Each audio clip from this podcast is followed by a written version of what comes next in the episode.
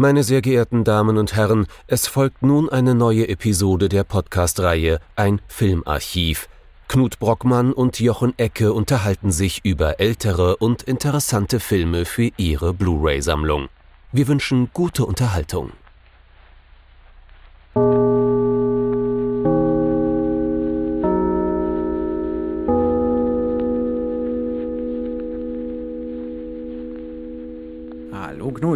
Hallo Jochen und hallo liebe Zuhörerinnen und Zuhörer zu einer neuen Folge unseres Filmarchivs. Wir haben uns gedacht, dass wir nach all den Zeiten mal einen Begriff, den wir andauernd verwendet haben, vor allem wenn es um Film Noir und ähnliches ging, mit Leben füllen und mal einen Film aus dem deutschen Expressionismus besprechen. Und da haben wir es gleich gewagt, einfach den ersten zu nehmen, der irgendwie auf jeder Liste zu dem Thema rauskommt. Welcher ist das denn, Jochen? Es soll gehen um das Kabinett des Dr. Caligari aus dem Jahr 1920 von Robert Wiene.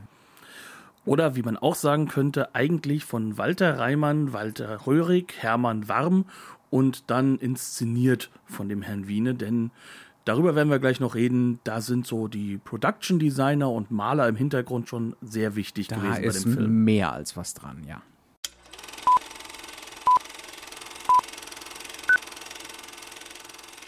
Das Kabinett des Dr. Caligari.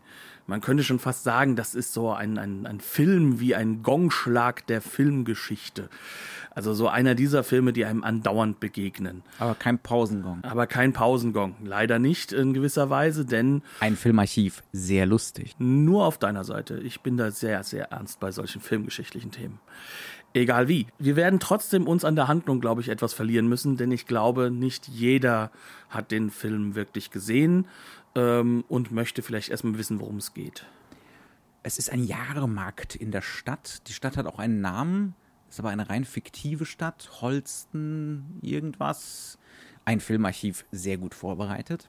Auf jeden Fall, der Jahrmarkt ist in der Stadt und mit dem Jahrmarkt kommt auch ein gewisser Dr. Caligari, gespielt von Werner Kraus und äh, errichtet dort nach Genehmigung durch die Behörden sein Zelt, seine Bude. Auszustellen hat er einen Somnambulen, einen Schlafwandler namens Cesare, gespielt von Konrad Veit der angeblich seit seiner Geburt schläft, also seit 24 Jahren. Da scheint aber nicht so viel dran zu sein, denn plötzlich mit äh, der Ankunft dieses Caligari und dieses Cesare ergibt sich in der Stadt eine Mordserie.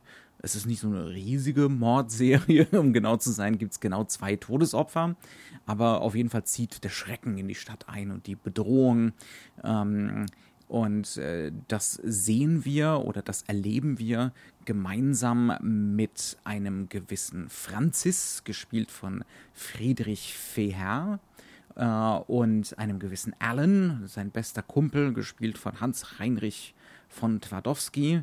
Ähm, ja, wie soll man das sagen? Die haben so ein Love Triangle, das wird aber nur so ein bisschen angedeutet äh, oder ist kein Hauptthema des Films. Äh, sie begehren beide Jane Olsen, gespielt von Lil Dargover.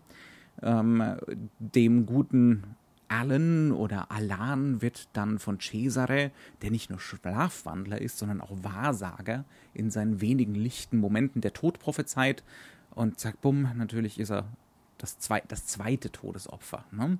Ähm, ja, es ist jetzt schwierig, da so Kohärenz herzustellen. Man könnte jetzt denken, in einem konventionelleren Film ginge es jetzt um die, äh, die Aufklärung dieses Verbrechens geht's so ein bisschen, denn Francis versucht dann natürlich, genauso wie die Polizei, herauszufinden, wer der Täter ist. Das wirkt aber fast schon so ein bisschen beiläufig. Stattdessen tauchen wir hier in eine Welt ein, die so gar nicht dem entspricht, was der noch junge oder was das noch junge Medium Film die ganze Zeit versprochen hat. Denn der Film hat ja in einem schönen Satz die Errettung der materiellen Realität versprochen, also Realismus. Ne? Und das ist dieser Film ja nun mal gar nicht. Absolut nicht. Um genau zu sein, dieser Film ist alles, aber nicht irgendwo realistisch im Bild, sondern der besteht aus herausragend designten und wie, ja, man kann schon sagen, begehbare Malerei wirkenden Sets. Mhm. Ähm, die sind alle so gebaut, dass wir nichts, aber auch rein gar nichts als realistisch wahrnehmen können. Und sie machen einen sehr, sehr feinen Trick, nämlich denjenigen, dass wir aus der Perspektive der Kamera, weswegen die Kamera auch null Bewegung in diesem Film hat, mhm. die ist immer statisch fest, den Eindruck haben, wir hätten es hier mit einer Welt zu tun, die irgendwo begehbar und auch kongruent in sich, in sich schlüssig ist, die aber mit der Realität nichts mehr zu tun hat, sondern eher so wirkt wie Malereien aus dem Impressionismus oder Expressionismus heraus. Impressionismus aber nur deswegen, weil wir gar keine Farben groß sehen. Sonst wäre auch klar, dass es expressionistisch gemeint ist. Ähm, sprich, wir haben es hier mit ähm, Bildern zu tun, die uns in eine Form von Traumwelt entführen, in der das Pappmaché Pappmaché sein darf, in der alles gekippt wirkt, in der wir zwei Ebenen des Schattenwurfes haben, nämlich den dessen, wie die Ausleuchtung ist und dem dessen, was einfach aufgemalt ist. Wir haben nochmal sozusagen zwei Ebenen der Schatten und in der definitiv keine geraden Winkel, keine klaren Formen vorherrschen, sondern alles in sich irgendwo gekippt und verquirlt und durcheinander wirkt, so als sei das Ganze eine Traumwelt. Teilweise auch fast schon so beseelt. Also es gibt immer wieder Bilder, wo die Architektur und die Räume wirken, als wären das Tiere beispielsweise, als wären es verzerrte Menschengesichter.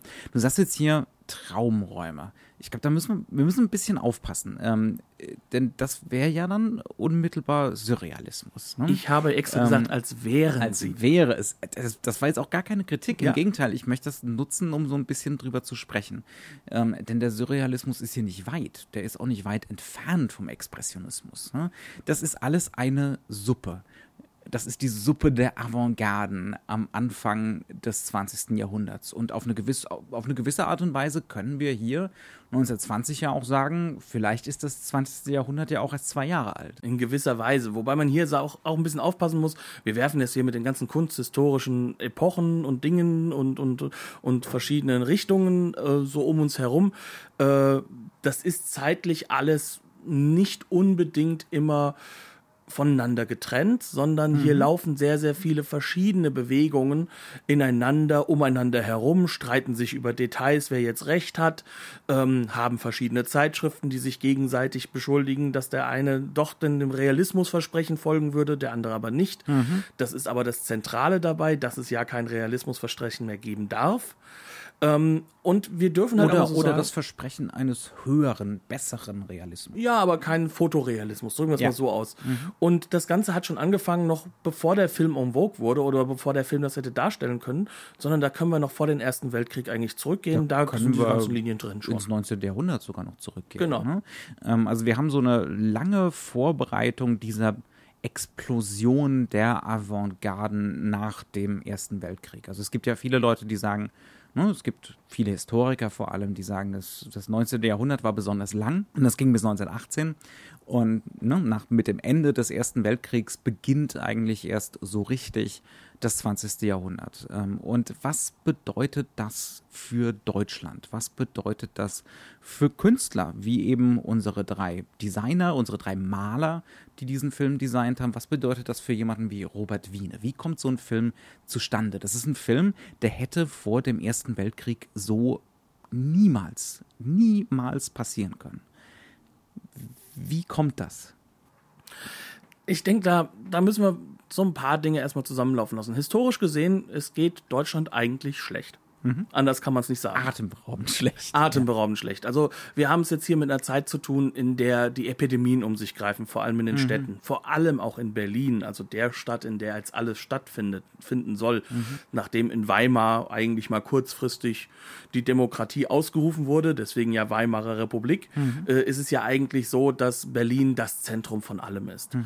Und hier schlagen, sage ich mal, ein, ein äh, Bürgertum, das sich versucht, wieder zurückzuarbeiten, wo es mal war finanziell, wo es mal seine Sicherheiten hatte, trifft auf eine unglaublich riesige Armutsschicht. Mhm. Diese Armutsschicht ist ähm, nicht mehr in der Lage, sag ich mal, wirklich vernünftig zu leben von dem, was sie tun. Wir haben jetzt schon die ganzen Inflationen. Wir haben aber auch gleichzeitig Kommt die erst so richtig, aber, aber die hat schon angefangen. Wir sind im Anlauf. Wir sind Genau. im Anlauf. Ja. Ähm, und wir haben jetzt das Problem, da war ja vorher mal so die starke Hand des Imperators beziehungsweise des Kaiserreichs. Ja. Und das ist alles weg. Und jetzt wird die ganze Zeit drumherum, intellektuell wie auf der Straße, drum gestritten, wo bewegt man sich denn jetzt mit diesen Demokratie-Dingen hin? Hm, Was soll denn jetzt kommen? Ne? Also wir, wir reden hier von einer Bevölkerung, die jetzt lange, lange, lange, lange, lange Zeit äh, nichts anderes gewöhnt war als diese ganz, ganz starken reaktionären Strukturen, den Militarismus äh, und so weiter und so fort. Ne? Und den Nationalismus auch zu einem erheblichen Grad. Und jetzt plötzlich bricht das alles mit Gewalt auf. Und man will das auch mit Gewalt aufbrechen. Ne? Und man möchte auch irgendwie die Erfahrung dieses katastrophalen, aber auch gleichzeitig irgendwie befreienden Moments einfangen und eben auch im Film. Ähm, und da wollen einfach die alten Darstellungsmethoden, die natürlich 1920 im Film noch gar nicht so alt sind, ne? die wollen einfach nicht mehr greifen. Und wir sind hier schon, kann man auch sagen, so in der zweiten Phase, weil ähm, wir müssen auch mal verorten, Fotografie, was hat das eigentlich gemacht mit der Welt? Und das hat gerade in Europa als allererstes einmal ein Versprechen eingelöst, was vorher eigentlich die, die, die darstellende Kunst einhalten sollte. Vor Das allem die heißt, Malerei. Die Malerei, aber auch bis zu einem gewissen Punkt die Bildhauerei. Ähm, nämlich das realistische Abbildungsversprechen. Und das geht mit einer Fotografie das fast schon Greifbare. Ne? Also die, die materielle Welt so abzubilden, dass sie auf der Leinwand, solange es noch Malerei war, fast greifbar wurde. Also die lange Tradition der Ölmalerei, da gibt es ja durchaus Kritiker und äh, Theoretiker aus, auch aus dem linken Lager, die sagen ganz viel der Ölmalerei und die, die Dominanz der Ölmalerei hat was damit zu tun, dass Adel und Bürgertum ihren Besitz abbilden konnten, den greifbar machen konnten. Ähm, zum Beispiel Ländereien, ne, zum Beispiel Häuser oder die Opulenz ihrer Kleidung, die Opulenz ihrer Lebensumstände. Und dadurch auch gleichzeitig nochmal der Opulenz in der zweiten Ordnung natürlich das Bild hinzufügen können. Genau. Das ja, wiederum Besitz Was ist. ja auch wieder teuer ist. ne? Genau. Ja. Mhm. Und ähm, jetzt kommen wir halt an einen Punkt, an dem plötzlich das alles in Anführungszeichen ganz einfach mit ähm, extrem viel Ausleuchtung, aber halt nur mit dem Klick auf einem Auslöser irgendwann oder eine Zeit lang Kurbeln, ganz ordentlich kurbeln. Ne? Ja, also ich bin ja jetzt noch in der Fotografie, ich bin noch Ah, nicht im ja, Film. Mhm. Ähm, wo das sozusagen jetzt möglich ist und wo ein Bürgertum relativ günstig das auch nachahmen kann. Mhm. Denn ähm, nachdem nur das gehobene Bürgertum sich die Porträts leisten konnte lange Zeit, Mhm. haben wir jetzt diesen Wechsel. Und für die komplette, sag ich mal so, für die komplette äh, Kunst, äh, eine Kunstszene, äh, ist es natürlich unglaublich befreiend, in dem Moment, in dem man merkt, boah, die Fotos übernehmen das jetzt für mich. Ich kann mich jetzt befreien. Ich muss nicht mehr Porträts malen, ich muss nicht mehr realistisch malen. Also realistisch in Anführungszeichen, konventionell realistisch. Ja. Und das war sozusagen der Startpunkt auch so ein bisschen ähm, für viele dieser ganzen äh, verschiedenen Möglichkeiten. Der Impressionismus hat ja schon früher angefangen, glasklar, wollte den Moment festhalten. Jetzt wird das auch von der Fotografie so ein bisschen übernommen. Und jetzt haben wir ging aber auch ganz stark um subjektive Wahrnehmung, ne? individuelle Wahrnehmung. Ja, aber was ich halt meine, ist halt einfach dieses momenthafte Element. Das wird jetzt abgelöst. Wir haben ja nicht nur den Expressionismus, wir haben den Symbolismus, den von dir schon erwähnten äh, ganzen Bereich um äh, die äh, Avantgarde drumherum, alles verschiedenste Aspekte, die jetzt reinkommen. Und selbst die neue deutsche Sachlichkeit als Antwort später darauf ist ja auch eine, die auch nur so tut, als sei sie wirklich sachlich und realistisch. Ähm, aber in dieses ganze Konglomerat fällt jetzt plötzlich dieser Film rein und wird halt erst einmal als so eine bisschen Weiterentwicklung der Fotografie gesehen. Und jetzt kommen wir an den Punkt, an dem wir sagen können, dass der Film sich auch aus diesem Versprechen jetzt emanzipieren möchte, ja. weil wir haben diesen Umbruch in der Gesellschaft. Und immer wenn es so einen radikalen Umbruch gibt, gibt es auch die Möglichkeit und die Chance, neue Expressionsformen, also neue mhm. Formen, sich auszudrücken und äh, Experimente zu machen, zu führen. Und genau darein fällt jetzt Dr. Caligari mhm. mit seinem Kabinett sozusagen. Ja. Also einfach nur die Frage, muss es wirklich so sein, dass ich sowas wie Emotionen, das Unbewusste, Ängste ähm, und so weiter und so fort, muss, muss es wirklich sein, dass ich das nur durch die Körperlichkeit des Schauspielers ausdrücken kann? Kann es nicht die komplette materielle Welt sein, die der Film abbildet? Können wir das nicht einfach mit allem machen? Können wir nicht den maximalen Ausdruck finden? Ja? Und das macht dieser Film. Und er macht es auf eine Art und Weise, dass er uns das auch mehr als deutlich macht, indem er uns auch jede Form von Realismus wegnimmt. Und mhm. zwar bis, bis auf, auf, eine minimale zwei Bilder. auf genau. zwei Bilder ja. eine Rahmenhandlung, die sozusagen für uns aber auch dann später den Film narrativ verorten können. Mhm. Das heißt also, wir haben es jetzt hier mit einem Werk zu tun, das sieht so ein bisschen aus wie so Malerei, die sich bewegt, ne? Und dieses Werk will gleichzeitig den Zuschauer auf was ganz Neues hinweisen und mitnehmen. Und jetzt müssen wir, glaube ich, noch ganz, ganz wichtig sagen, das zielt wirklich auf ein großes Publikum. Mhm. Dieser ganze Film, der das hatte eine. Zwar, ne, das, das Hineinheben der Avantgarde ins Kino sein, aber das will kein Kunstfilm sein. Das will, also, ne, Kunstfilm im Sinne von Publikumsverachtung und für zwölf Leute gemacht. Ja. Man muss dazu sagen, dass Arthouse in diesem Sinne sogar noch recht gering ist im, im Kino, allgemein mhm. im Kino in Europa. Ähm, und in Amerika ist recht, mhm. wo dieses Schaustellerische noch weiter im Vordergrund war. Aber der Faktor, der halt jetzt wichtig ist, ist, das ist eine Großproduktion. Mhm. Es ist eine Großproduktion mit riesigen Bauten aus Pappmaché, die nur aus genau einer Perspektive funktionieren. Das muss ein Wahnsinnsjob gewesen sein, mhm. diese ganzen ja. Tableaus, die das also ja sind, aufzubauen. Man, man könnte ja diese, diese erste Assoziation haben. Wer es noch nie gesehen hat, jetzt einfach mal Google anschmeißen und den Filmtitel eingeben, dann wird sofort klar bei den ersten paar Bildern, die da auftauchen, was wir meinen. Das sind Sets, bei denen man zunächst einmal vielleicht die Assoziation haben könnte, das sieht theaterhaft aus. Das ist es aber überhaupt nicht. Das hat verschiedene Gründe. Zum einen, Theater in den Ende der 10er Jahre und Anfang der 20er sah nicht so aus. also konventionelles Theater war konventionelles Theater, das heißt also die Bühne war der Prunk des 19. Jahrhunderts. Genau, es, es war ne, das gute Wohnzimmer, die gute Stube ne, ähm, des Bürgertums. Ähm, das heißt also, mit diesen expressionistischen Bauten und dieser Malerei hat das rein gar nichts zu tun. Und dann hast du schon einen anderen Punkt angesprochen, der auch wahnsinnig wichtig ist. Das ist alles für die Kamera gebaut.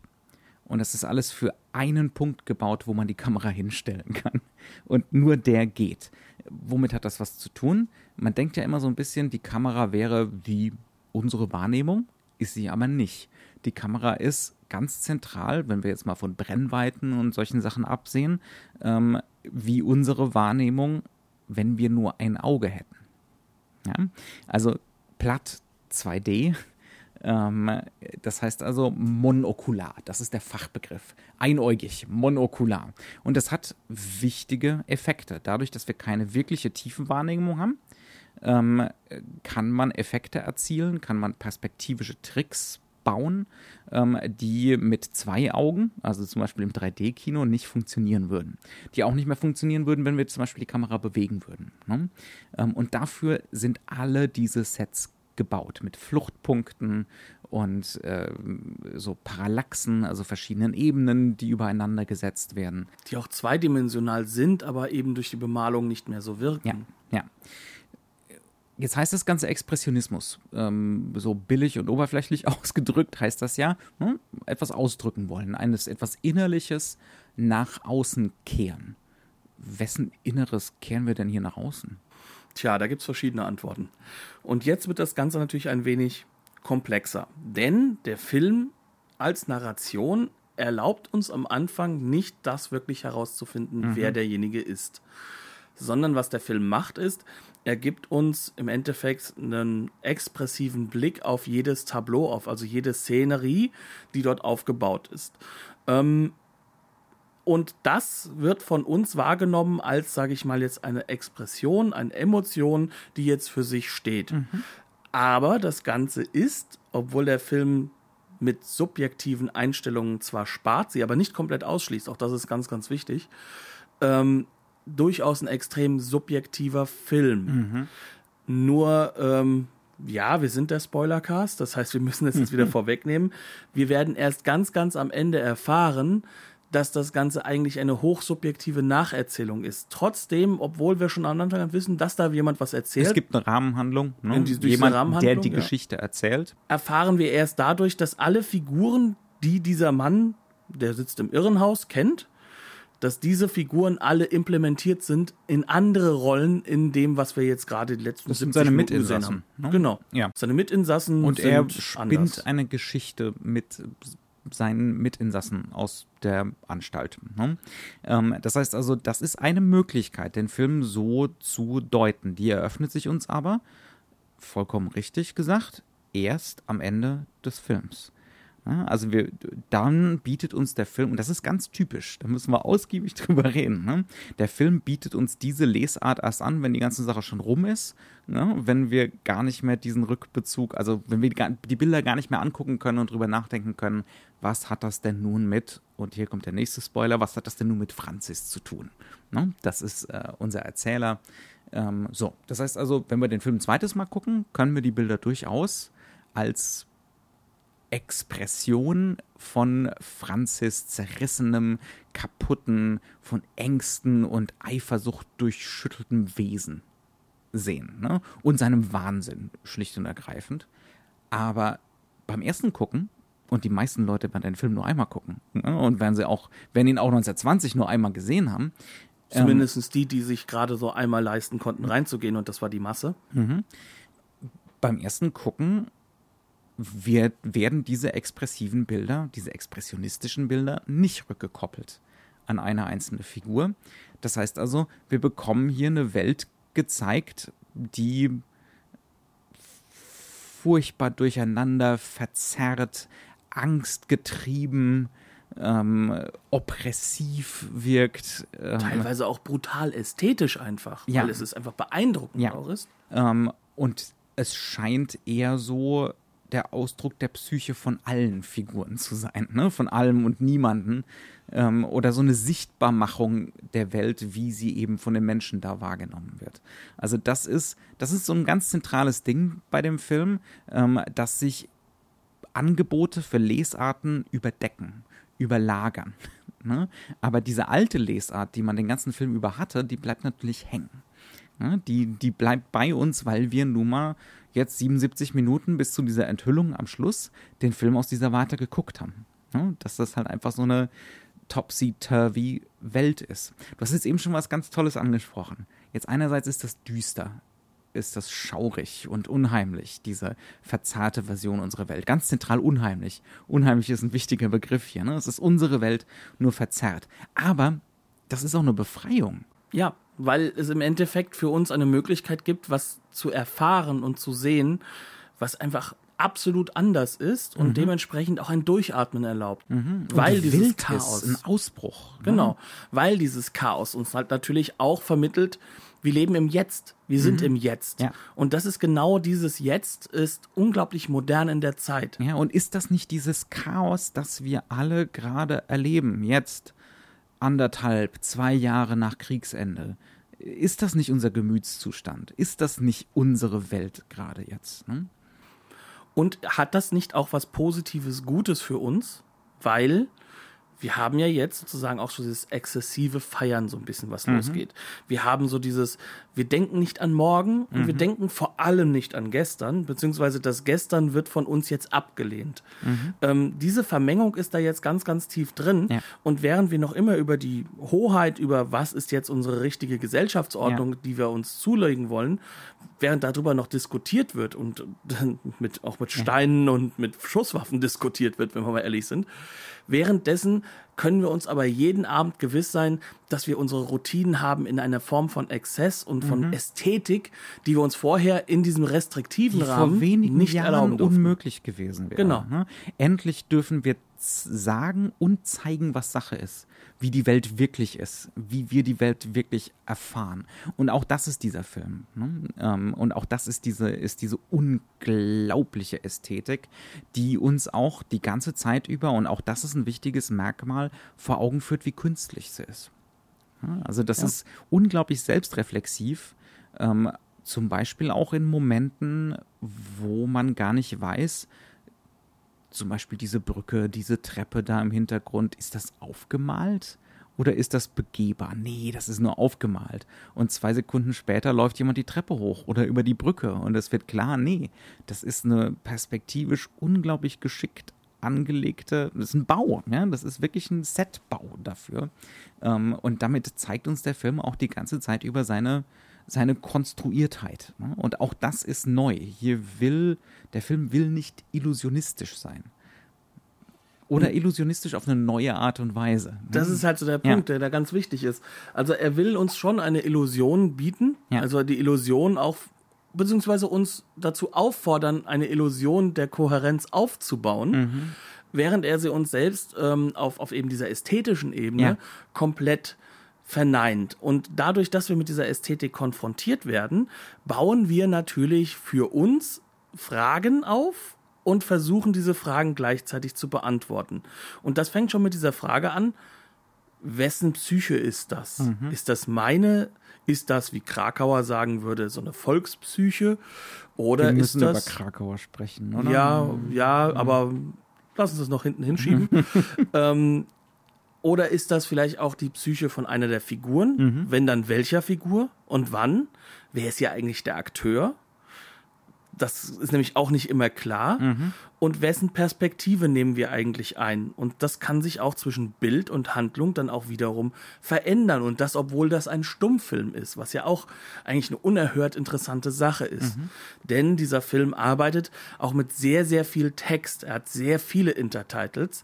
Ähm, und diese Auch selbst. unglaublich performativem Text. Ne? Also, Genau. Ja, also der, ja. das, der Punkt, Punkt, Punkt ist äh, ein ganz, ganz gern genutztes Also Element. diese Zwischentitel sind nicht diese klassischen Frakturdinger, ähm, sondern genauso expressionistische Kunstwerke, zerfetzt, fragmentiert. Wenn es um die Liebe geht, haben wir ein fast eckiges Herzchen im Hintergrund. Mhm. Wenn jemand aufschreit, dann ist das noch mit eckigen Unterstrichen drüber.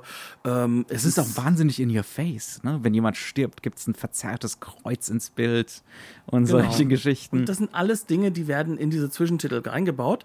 Und diese konfrontieren uns. Ja. Das ist halt eben die Sache. Sie konfrontieren uns auch mit dem, dass sie eine gewisse Kohärenz auf der Inhaltsebene wiedergeben, die aber im Bild dann wiederum für uns wieder auseinandergenommen wird. Mhm. ja. Und Interessant ist auch, ähm, dass es bei diesen Zwischentiteln ganz oft um solche Gefühlsausbrüche geht. Ne? So ein Rausbrechen, ähm, ob es jetzt um Liebe geht oder um irgendwie Irritation, Hass, Angst. Ähm, das knallt einem entgegen. Das ist das exakte Gegenteil von dieser protestantischen Verstocktheit des Kaiserreichs. Ne? Ja. Und ähm, es wird uns auch gleichzeitig visuell wiedergegeben, was wir von Verstocktheiten oder ähnlichem halten sollen. Also es gibt ganz tolle Bilder. Jeder, der irgendwo Macht hat, sei er Polizist oder der Stadtsekretär, sitzt auf abstrus hohen Stühlen über einen äh, gebeugt über Sachen, die auf einem abstrus hohen Tisch liegen und das ist fast eine 90 Grad Terry Beugung. Gilliam passt gerade sehr gut auf. Ja. Ja, also Brazil ist, sage ich mal, fast die realistische Variante von dem, was hier dargestellt wird. Das heißt also, hier werden auch Kommentare gemacht und die werden auch verstanden. Aber das Ganze sorgt trotzdem dafür, dass wir konstant dabei sind zu überlegen, wie funktioniert das Ganze jetzt? Wo bin ich hier? Warum bin ich hier? Was passiert als nächstes? Wer ist der Mörder? Ist definitiv auch eine Frage, die sich stellt. Und ähm, Auf eine sehr interessante und sehr suggestive Art und Weise, finde ich. Genau, und äh, da kommen wir halt zu dem Punkt, dass dieses, was wir ja schon häufiger so als Hypothesenbildung genannt haben, hier eine ganz, ganz andere Form von, von Geschwindigkeit, von Tempo erzeugt und wie du es so schön gesagt hast, deswegen übergebe ich mit dem Wort an dich, auch eine narrative Textur wiedergibt. Ja, äh, die, ich- die ich in dem Film wirklich enorm spannend finde. Ähm, ganz zentral ist, dass hier immer wieder Angebote gemacht werden, wer denn der Mörder sein könnte. Das gilt insbesondere für den zweiten Mord, denn äh, auch hier wieder, wir haben ja schon das Ding tot gespoilert, von daher können wir gerade weitermachen. Es wird Francis bester Freund, aber auch Konkurrent um die Liebe von Jane Olsen getötet, also entweder Alan oder Alan, äh, je nachdem, ob wir das jetzt. Äh das ist ein norddeutsches Städtchen. Also ja. es spielt in Norddeutschland, das heißt also, diese Verbindung nach England ist definitiv ja. zu dem Zeitpunkt da. Mhm. Und der wird umgebracht und es werden uns jetzt verschiedene Angebote gemacht, warum das passiert. Zum einen hat der Somnambule, das habe ich ja schon angedeutet, Alan oder Alan äh, die Vorhersage gemacht, dass er noch heute sterben wird. Und jetzt könnte man natürlich sagen, als Werbemaßnahme, als perfide, perverse Werbemaßnahme muss natürlich jetzt der Somnambule oder eben Dr. Caligari losziehen und den armen Alan tatsächlich umbringen. Denn sonst nimmt das Publikum ja diese Prophezeiung nicht mehr für bare Münze. Ne? Das ist so ein, das ist so ein möglicher Erklärungsversuch. Ein anderer Erklärungsversuch ist aber auch, und auch das wird so ein bisschen angedeutet, es gibt eben dieses Love Triangle, es gibt dieses Streiten um, um Jane. Und so ein bisschen ist das ja schon auch Wunscherfüllung, dass dann plötzlich für Francis der Konkurrent ausgeschaltet wird. Hm? Ähm, und das heißt also, wir haben so eine übernatürliche Erklärungsmöglichkeit, die uns hier angeboten wird. Und wir haben eine unheimliche, rein weltliche äh, Erklärungsmöglichkeit. Äh, natürlich ist es am Ende der Somnambule, also Cesare gewesen. Das wird auch aufgelöst. Aber diese Möglichkeiten schwingen mit. Ne? Und als nächstes. Nee, ich glaube, das ist dann hier schon. Äh, genau. Ähm, ist es nicht so, dass äh, Francis oder der Polizist ist es Francis oder der Polizist, die ganze Zeit den Somnambulen beobachtet in das seinem Sarg, selbst. wie er da liegt, das während der Mord selbst, geschieht. Ja. Ähm, also ja, also es gibt da einfach so verschiedene ne, Ansätze, die uns so geliefert werden, ähm, die dann aber so weiter mitschwingen und dann kriegen wir natürlich als letztes und dann immer eliminiert werden ne? und dann kriegen wir natürlich als letztes diese große Enthüllung, das ist alles im Irrenhaus, ähm, das ist alles der Kram, ne, den der Verrückte da erzählt hat. Äh, nichts davon stimmt. Ja? Ähm, das ist natürlich so ein großer Twist, äh, möglicherweise auch so die Art von Twist, die Wahrscheinlichkeitskrämer, wie der gute Hitchcock das genannt hat, nicht so schätzen, ne, weil es ja im Prinzip der Twist ist, es war alles nur ein Traum auf gewisse Art und Weise. Aber äh, der ganze Film ist meiner Meinung nach designt dazu, dass diese Wunscherfüllungshypothesen, dass dieses, dieses Mitschwingende, diese Düsternis, ne? also dass hier Grausamkeiten passieren, dass hier Morde passieren, weil sich das jemand wünscht. Es wird zum Beispiel auch am Anfang so ein Bürokrat umgebracht. Das ist das erste Mordopfer und zum gewissen Grad als Publikum. Das ist der eklige, das ist der übellaunige Stadtsekretär. Und natürlich wünscht man jetzt niemandem hoffentlich den Tod, ne? aber jemanden unsympathisch finden und äh, auch nichts dagegen haben, ne? wenn dem was äh, Unschönes widerfährt. Das ist ja so fast schon auch so ein bisschen das Wünschen des Publikums, ne? äh, was da reingelegt wird. Also das finde ich eine sehr, sehr interessante Struktur von diesem Film. Hypothese, Hypothese widerlegt, aber es schwingt mit. Ne? Diese, äh, diese eben nicht übernatürliche Erklärung dafür, sondern dieses, äh, dieses finstere Begehren, dieses Unbewusste. Und da sind wir mitten bei Freud. Ne? Das ist ein Film, der ohne Freud und ohne die Psychoanalyse überhaupt nicht möglich wäre. Also man kann diese Cesare-Figur schon auch interpretieren als so äh, das Unbewusste Selbst. Ne? Das, äh, das Wünsche erfüllt das immer schläft und nur kurz wach wird. Das mhm. ist so das aus dem Hinterkopf. Das ist natürlich unglaublich suggestiv und das ist, mhm. glaube ich, auch genauso gemeint. Definitiv, weil das sind die einzigen drei, also es gibt drei junge Männer in diesem Film mhm. und äh, alle drei können als Aspekte gesehen werden. Ja. Weil halt auch ähm, ja, klar, der, der, der Cesare ist ja auch 24, ne? Die sind ja alle im selben Alter. Ja. Genau. Äh, und dann haben wir halt eben diesen Punkt, dass auch Cesare ähm, dann in dem Moment, wo er Jane umbringen soll, es nicht kann. Das mhm. heißt also, er ist dann verliebt. Das heißt, wir haben dreimal die gleichen Blicke auf die Figur. Genauso wie Francis und Alan. Ne? Genau. Und ja. Alan selbst ist äh, sehr klar als der Romancier dargestellt von Anfang an. Mhm. Er liest ein Buch und dann riecht er, ah, der Jahrmarkt ist da.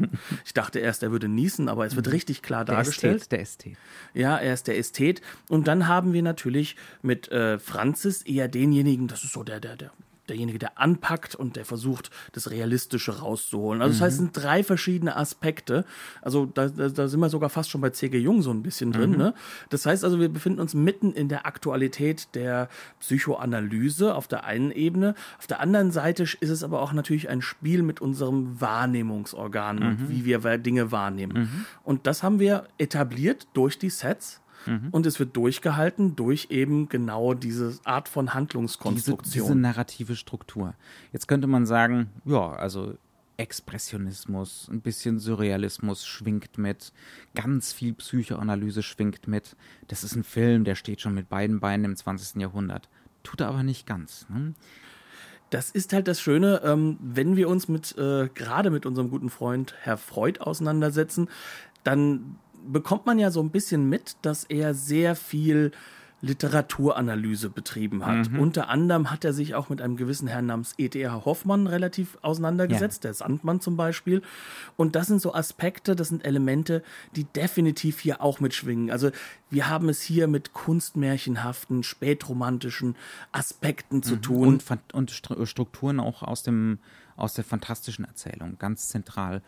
Ich führe es ein bisschen aus. Ähm, du bist glaube, der Meister da drin, nicht ich. Ich, ich glaube, das ist so ein Film, der tatsächlich versucht, die fantastische Literatur, im Englischen nennt man das manchmal auch The Weird Tale, ähm, in den Film zu heben. Also Möglichkeiten zu finden, die Erzähltechniken zu adaptieren. Ganz zentral für die Fantastik ist, das ist übrigens nicht Fantasy, das ist was anderes. Ähm, ich beziehe mich hier auf einen Literaturtheoretiker, auch ein Formalist, ähm, namens Todorov, Zvetan Todorov. Ähm, und der hat ganz viele von diesen Geschichten aus dem 19. Jahrhundert analysiert. Und er kam auf ein wichtiges strukturelles Merkmal. Das ist für ihn das bestimmende strukturelle Merkmal. Er sagt, das sind Erzählungen, die versuchen, uns sozusagen auf Messers Scheide laufen zu lassen zwischen übernatürlichen Erklärungen für die Geschehnisse in der Erzählung und unheimlichen Erklärungen, also Erklärungen, die letzten Endes realistisch und äh, vernünftig sind, ne? aber halt auf etwas hindeuten, was äh, mit den dunklen, unbewussten Aspekten der, dem, der menschlichen Seele zu tun hat. Ja, das ja, sind Geschichten, die uns meistens bis zum Schluss äh, und manchmal auch darüber hinaus im Unklaren darüber lassen, passiert hier wirklich was Übernatürliches, Zauberhaftes oder sind das einfach nur Menschen, die ganz schlimme Dinge tun? Hm? Ähm, und das macht dieser Film hier auch auf eine ganz ähnliche Art und Weise. Ne? Ähm, und er versucht dafür Mittel zu finden, wie beispielsweise diese Verzerrung der Realität. Sieht diese Filmwelt tatsächlich so aus oder ist das die Psyche unseres Protagonisten?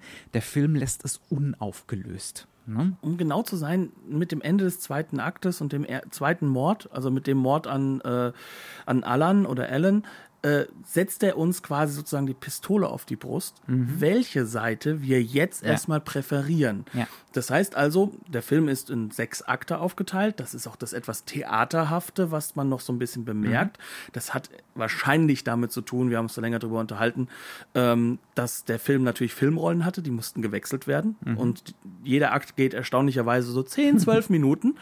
Ähm, also kann das gut sein, dass das auch deswegen so eine Strukturierung hat. Mit ziemlicher Sicherheit. Ja, aber der zweite Akt, der hat halt wirklich diesen Moment, wo er sagt, so, und jetzt entscheidest du dich erstmal. Ist Cesare wirklich ein Somnambule? Mhm. Gibt es so etwas? Ja. Kann er was voraussagen? Träumt er immer die Wahrheit, die Vergangenheit und mhm. die Zukunft? Oder haben wir es hier mit einer verzerrten Wahrnehmung zu tun. Denn beides lässt der Film offen. Und ja. zwar absolut offen. Ja. Und, äh, am Ende erst recht. Ne? Und am Ende erst recht, genau. Und das ist eben genau das, was dieses absolute Jetzt mhm. mit diesem 19. Jahrhundert-Element genau. verbindet. Genau, das ist es nämlich eben. Im 19. Jahrhundert, die meisten dieser Geschichten lösen sich in irgendeine Richtung auf. Ne? Am Ende wird die Spannung aufgehoben und die Geschichte entscheidet sich entweder fürs Übernatürliche oder für das Unheimliche. Ne? Dieser Film entscheidet sich für nichts. Dieser Film zum gewissen Grad, man könnte vielleicht so radikal so weit gehen, dieser Film weiß gar nicht, was der Unterschied mehr sein soll. Ne? Oder ist es ihm halt egal, weil er dem Publikum in dieser Zeit des Topsy-Turvy genau da auch eine Offenheit bieten möchte. Mhm. Vielleicht ist er in dieser Hinsicht eine intellektuelle Jahrmarktsattraktion. Ja, ja, natürlich, ja, absolut. Das ist auch eine Wunder, das ist auch ja, eine wunderschöne Art und Weise, das zu fassen, glaube ich, ja. ja. Also es ist definitiv, es ist ein Schauermärchen, ein Kunstmärchen, ähm, aber eins mit einem Twist, das, den, den, uns nur der Erste Weltkrieg bringen konnte. das hört sich zynisch an, aber ist, es ist halt ist genau so. das, was ja. den deutschen Film mitprägt zu mhm. dieser Zeit. Und ich denke, ähm, jetzt ist es vielleicht nochmal ganz wichtig, dass wir uns äh, bei all dem erstmal mit dem auseinandersetzen, warum der Name Krakauer eben gefallen ist ja.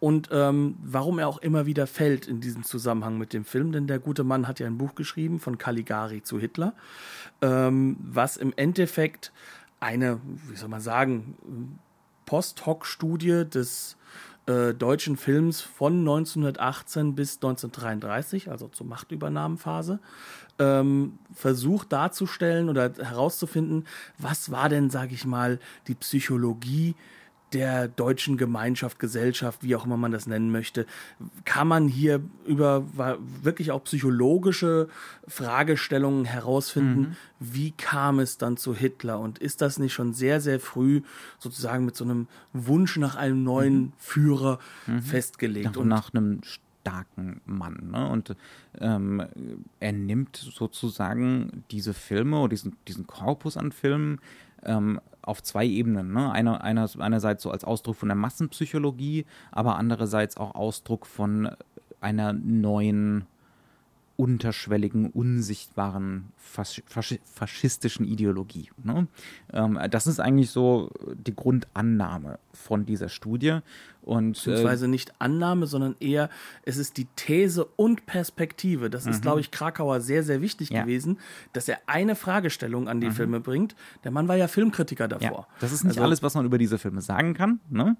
ähm, aber das ist eben das, was ihn zentral interessiert hat, weil für ihn äh, die, die Tätigkeit als Filmkritiker und als Intellektueller natürlich auch immer zu, zusammenfallen musste mit der Gesellschaftskritik und mit der Analyse von Gesellschaft, sich positionieren und was erfassen wollen, was Größeres, Breiteres, was nicht nur rein ästhetisch ist. Ne? Ähm, insofern weiß man nicht, was er von unserem Podcast halten würde. das nur so ganz nebenbei. Ja, und äh, er sieht jetzt natürlich dieses Führerprinzip sozusagen schon manifestiert im Caligari durch Caligari. Ne? Das ist ein, ein Mesmerist, ein Hypnotiseur, ein äh, völlig, also in, in seiner Breite. Also äh, der, der gute Herr Werner Kraus spielt das ja, der spielt sich die Seele aus dem Leib. Das ist fantastisch. Körperlich. Ja. Äh, das ist eine schlimme Karikatur. Also es ist ein, ein, ganz, ein ganz furchtbares Viech, dieser Dr. Caligari. Ja. Ähm, und äh, ja, also Krakauer sieht in ihm dieses Führerprinzip verkörpert.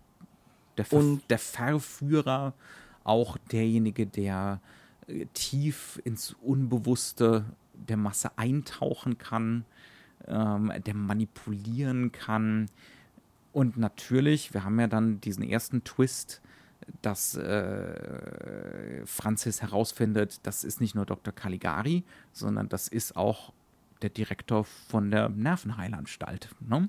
Die ähm, er aber aktuell aus seiner Perspektive, die er erzählt, erst als Besucher sozusagen mhm. ein, ein, ja. da reinkommt. Also das heißt also, später stellt sich dann raus, was natürlich am Schluss auch nur bedingt noch gilt, ne, nach dem letzten Twist. Aber es stellt sich später noch raus, dieser Caligari ist nicht nur so ein Schausteller, sondern das ist ein mächtiger Mann, der über Wahnsinn und geistige Gesundheit urteilt, äh, der die Strippen zieht, der in einer wichtigen Position da sitzt, ne, in dieser Nervenheilanstalt.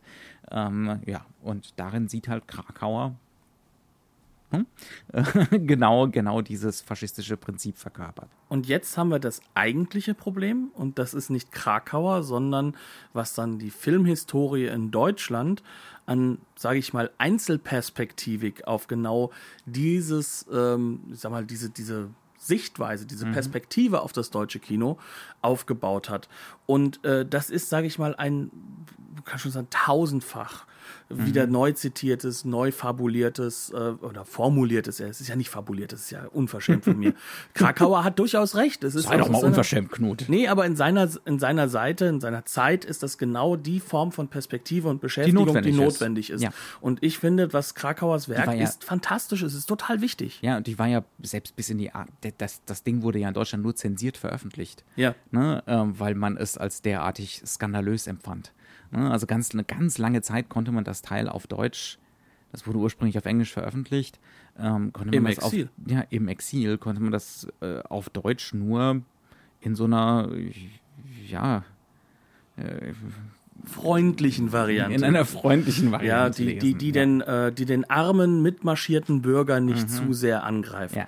Aber Faktor ist halt derjenige, dass das Ganze die filmwissenschaftliche Betrachtung auf diese Phase mhm. sehr stark beeinflusst hat. Aber ja. durch den Titel des Buches, der catchy ist, mhm. hat natürlich das äh, Kabinett des Dr. Caligari besonders darunter gelitten, weil mhm. da sind auch ganz, ganz andere Filme, die mit drin sind. Und da ist der Golem drin, da ist. In der ähm, Folge, ich wollte gerade sagen, der Caligarismus. Ne? Genau, ähm, ja. Also, dass man diese Perspektivverengung hat, dass man die Filme, Caligari war ein Erfolg, und dementsprechend gab es dann die Nachahmungstäter. Ne? Und der Titel ist auch catchy, von Caligari zu Hitler. Was ist das denn fantastisch? Wir wissen, ja. Caligari selbst, der Film kommt aus, dem, kommt aus einer ganz, ganz anderen Perspektive, von Intellektuellen, die mit Hitler nichts zu tun hatten. Da willst du doch wissen, was dahinter steht. Ja, ja, ja. ja. Ähm, äh, ja, und also das, das Krakauer Buch ist ein wichtiges Buch und ein tolles Buch, aber es es ist eben nur, und ich glaube, da würde er zustimmen, es ist eine Perspektive auf diese Filme. Es er ist eine Art, Vorwort. Ja, es ist eine Art und Weise, über diese Filme zu reden,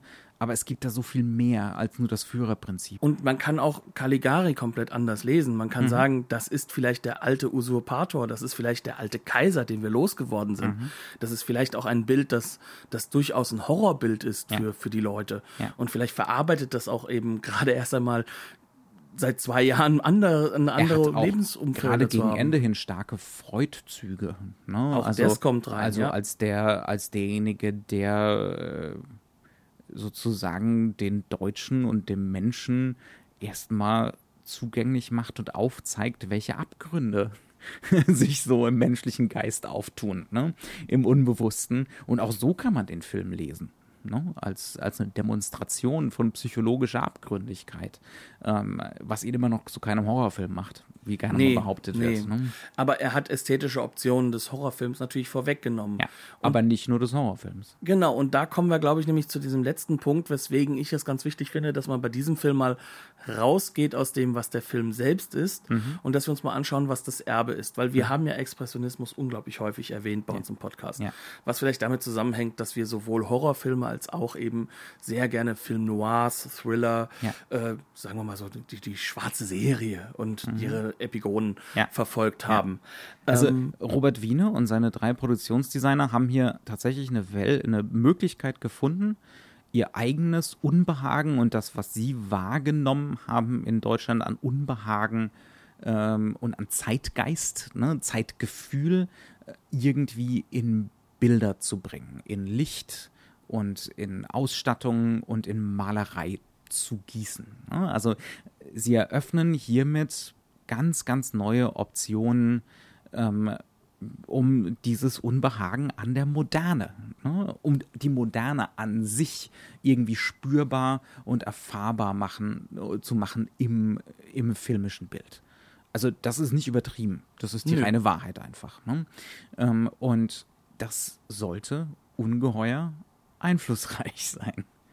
Ja, vor allem auch deswegen, weil ähm, das Ganze ist in einer Filmindustrie entstanden, wo man man staune, auch miteinander geredet hat und wo Strömungen auch sich und gearbeitet. Ja, und gearbeitet und wo sich Strömungen natürlich auch verbreitet haben und vor allem halt auch, wo man auch die verschiedenen visuellen Tricks und Möglichkeiten mitgenommen hat, verändert hat. Also es gibt ja viele Leute, die auch mit dem Kabinett des Dr. Caligari verbunden werden. Allen voran zum Beispiel äh, Fritz Lang, der den Film als wohl als erster herangetragen bekommen hat als Regisseur, der aber für sich halt auch nur sagt, ja, dass er den, die, die Rahmenhandlung sozusagen beeinflusst hat. Ähm, aber trotzdem ist es so, dass gerade so jemand wie Fritz Lang und seine Kameramänner, dass äh, fast jeder Regisseur, der so in Deutschland unterwegs war, auch Leute, die äh, ins Melodramatische gegangen sind, wie Douglas Sirk, mhm. die haben alle diese Phase im deutschen Kino nicht nur mitgenommen, sondern sie haben diese Form, sich auszudrücken und das waren ihre formativen Jahre. Ne? Also genau. Robert Wiene war ja, ist ja eine etwas ältere Generation, aber Fritz Lang und Detlef Sarg und wie sie alle hießen, ähm, waren Billy Wilder, Billy Wilder, äh, Robert Zier und Mark, das waren junge Leute. Ne? Eugen Schifftan und so weiter und so fort. Äh, Edgar Ulmer. Genau. Ne? Das waren junge Leute und die kriegen jetzt plötzlich gezeigt, okay, so könnte es gehen. Das sind jetzt neue Ausdrucksmittel. Das ist Film, wie wir ihn bisher nicht erlebt haben. Das ist Film nicht als abbildende Kunst. Das ist äh, filmisches Malen. Ne? Ähm, das ist, ist, Film als Schnittpunkt sozusagen, als, ne, da ist das schlimme Wort, Gesamtkunstwerk. Äh, also, dass alle avantgardistischen Strömungen in sich vereinen kann, zum Beispiel. Und auch die nicht avantgardistische Sichtweise ist da wichtig. Es ist die Möglichkeit, eine Emotionalisierung außerhalb dessen, was auf irgendwelchen Dialogen oder im Schauspiel da ist. Oder Körperlichkeit. Oder in Körperlichkeit ja. darzustellen und damit zum Beispiel auch Schnittpunkte zu finden, dass das Schauspiel in die eine Richtung und das visuell in die andere Richtung gehen mhm. kann. Dass man sozusagen hier auch Brüche schafft. Ja. Und ähm, das ist alles sozusagen etwas, was dann mit exportiert wurde nach mhm. Frankreich, in die USA. Also überall dorthin, wo man im Endeffekt die Leute, die jetzt geflohen sind, die deutschen Intellektuellen des Kinos, ähm, die meisten von der UFA, die wirklich zu den jungen Wilden, die auch was werden würden, gehört haben, sind geflohen. Mhm. Das muss man so hart sagen, äh, dass die das mitgenommen haben. Und selbst diejenigen, die da geblieben sind, haben auch solche Elemente mit reingenommen. Ne, also wenn wir uns nur so ein bisschen damit auseinandersetzen wollen, große Freiheit Nummer sieben, das hat genau diese Aspekte drin. Man denke nur an diese Farblichkeit der äh, Traumsequenz und wie sie konstruiert ist. Ja. Und all Unbedingt. das. Ja, ja, die ist mehr Expressionismus als Surrealismus. Ja. Ja, ja das sind äh, technisch gesehen sind das die gleichen Mittel, die verwendet ja. werden. Denn selbst bei Caligari selbst, ne, also das ist, das sieht man auf der tollen Blu-ray, die wir geguckt haben, auch sehr gut. Der ist an allen Ecken und Enden eingefärbt, hat immer mhm. neue Färbungen, segmentiert sich dadurch, hat also auch eine Farbsprache schon vorweggenommen. Mhm. Und er radikalisiert natürlich all das, was mit, ähm, mit Schatten und Co. zu tun hat. Die, die, die Mordsequenz an Allan, das ist ja ein reines Schattenspiel. Ja. Da könnte man schon fast sagen, okay, ja, ähm, Raymond Chandler hätte das auch geschrieben, ne? Also mhm. so in der Ecke. Das heißt also, diese, diese Verbindungen, die bauen sich wenn man beides kennt und wenn man, sage ich mal, filmhistorisch mhm. guckt, sofort auf. Aber der amerikanische Expressionismus oder das, was an Expressionismus da reingetragen wurde, ist natürlich nicht hundertprozentig derselbe. Nein, nein. Ähm, also das ist so eine Hybridisierung und der Expressionismus konnte da auch reingetragen werden. Einerseits, weil er kommerziellen Erfolg befördert hat aber weil er auch einfach eine Ästhetik war. Er war, er war was Visuelles, ne? ähm, was sich dann anpassen ließ, zum Beispiel an das Standard Hollywood-Melodram. Ne? Also man kann zum Beispiel sagen, sowas wie Film Noir entsteht aus der Kombination vom Melodram, amerikanischen Melodram und der expressionistischen Ästhetik zum Beispiel. Ne? Mhm. Ne? Ja. Also deswegen reden wir auch nicht von expressionistischen Filmen bei ja. Film Noir, sondern allenfalls von expressionistisch wirkenden Bildern. Ja. Weil eben genau dieser, dieser Übergang dort geschaffen wird und die Rückbindung ist immer narrativ dort. Mhm. Das ist ja das, was zum Beispiel jetzt hier im deutschen Film teilweise so brüchig gehalten wird, dass wir noch wirklich zwischen den Stühlen stehen und uns wirklich persönlich entscheiden müssen, ja. wie wir das interpretieren. Ja, ja. Das wird uns im das amerikanischen gar nicht erlaubt. ganz und gar nicht mehr gegeben. Und äh, das ist halt genau das, was man dann eben sagt. Deswegen nennen wir häufig dieses expressionistische Element. Deswegen erwähnen wir auch häufig, dass das ähm, deutschsprachige Regisseure waren. Ich will nicht sagen Deutsche, darunter sind Österreicher, Ungarn, Edgar Ulmer zum Beispiel. Mhm. Ähm, da sind natürlich auch Deutsche dabei, aber das sind halt sehr, sehr viele verschiedene Leute, die aber alle eben in dieser UFA, die nach dem Ersten Weltkrieg aus diesem ganzen Propagandakonstruktion, die halt filmisch äh, aufgebaut wurden, entstanden ist und die jetzt plötzlich die Möglichkeiten geboten hat, Filme auf einem ganz, ganz hohen Scale zu machen und eben solche Experimente zu machen, dass man so etwas erschafft. Und dann sind die Regisseure damit rausgegangen. Und sie mhm. haben sich auch teilweise schon, muss man dazu sagen, selbst schon immer wieder halt auch mit anderen Richtungen auseinandergesetzt. Menschen am Sonntag ist die gleiche Phase, ne? Ja, bei Fritz Lang, also ich würde sagen, ganz viel vom amerikanischen Werk von Fritz Lang hat auch eine enorme Nüchternheit, was Sachliches, so. Die ne? neue Sachlichkeit, ja, ja, ja genau. absolut. Ähm also man darf das alles nicht als eine Linie sehen, nee, sondern man muss wird, sagen. Es ist eine wichtige Option, die sich hier rausbildet, aber halt in einer sehr spezifisch deutschen Spielart noch. Ne? Mhm. Wie gesagt, mit dieser Rückkopplung ans 19. Jahrhundert, an die Romantik, äh, an die Schauerromantik. Ähm, Womit ja auch wirklich die Rückkopplung zu dem geschaffen ist, was auch dann Nazi-Deutschland mhm. ausmacht. Also es ist nicht falsch, was der Krakauer Ja, natürlich. Beobachtet. Also auch hier dieses Unbehagen an der Bürokratie, am, äh, am Autoritarismus, ne? ähm, am, diese ganze Obrigkeitshörigkeit, die hier ganz, ganz stark dargestellt wird krasse Hierarchien. Ne? Ähm, das ist sehr, sehr spezifisch deutsch. Das hat auch so eine, so eine Schwere, die sehr, sehr spezifisch deutsch ist. Auf jeden Fall. Mhm. Und dementsprechend würde ich sagen, ist es unglaublich wichtig, sich mal das Teil auch anzuschauen. Ja. Er macht auch Riesenspaß, der ist schnell, der ist zackig. Das ja. Schwere ist auch nur auf der Handlungsebene jetzt zu sehen. Er ist kein schwerer, schwer zu guckender Film, sondern er macht Spaß. Er, er will auch, ne? Also wir haben es schon gesagt, das ist als Blockbuster gemeint, das Ding. Genau.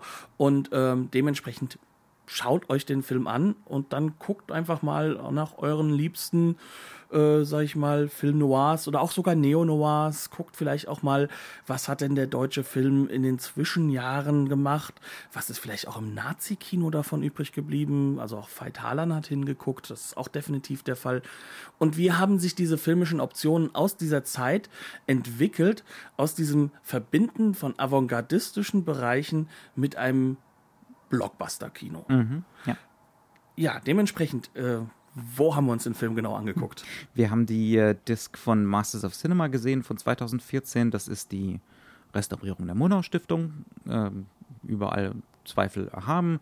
Ähm, hat schöne Extras, äh, eine lange Doku von Rüdiger Suchsland äh, und noch einen filmischen Essay.